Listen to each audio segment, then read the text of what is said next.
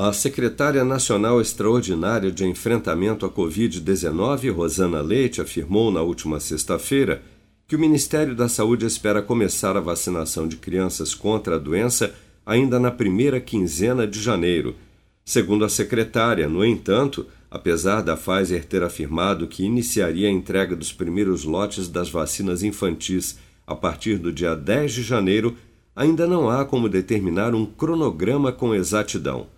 Após uma consulta pública encerrada neste domingo, o ministro da Saúde, Marcelo Queiroga, deverá anunciar até esta quarta-feira, dia 5 de janeiro, as orientações da pasta sobre a imunização das crianças contra a Covid. Em entrevista coletiva na última sexta-feira, Queiroga garantiu que todos os pais que quiserem poderão vacinar seus filhos de 5 a 11 anos contra a Covid-19 nos próximos dias. A certeza que todos os pais tiverem crianças de 5 a 11 anos que quiserem vacinar os seus filhos, segundo as recomendações da Agência Nacional de Vigilância Sanitária, eles poderão vacinar os seus filhos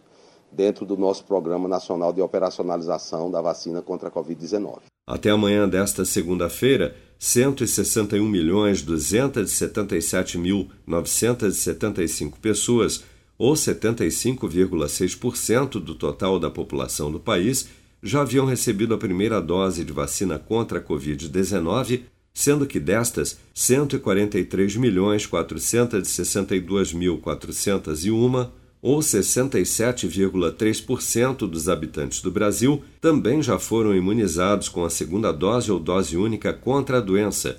e 26.595.450 pessoas ou pouco mais de 12,5% da população, já receberam a terceira dose ou dose de reforço. Segundo dados enviados pelas secretarias estaduais de saúde ao Ministério da Saúde e ao Conselho Nacional de Secretários de Saúde, o Brasil registrou neste domingo 1.721 novos casos e 28 mortes por Covid-19, elevando para 619.133 o total de óbitos relacionados à doença.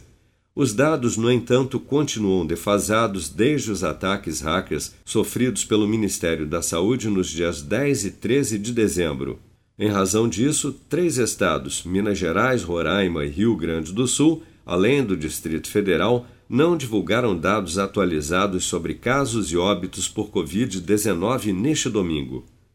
Com produção de Bárbara Couto, de Brasília, Flávio Carpes.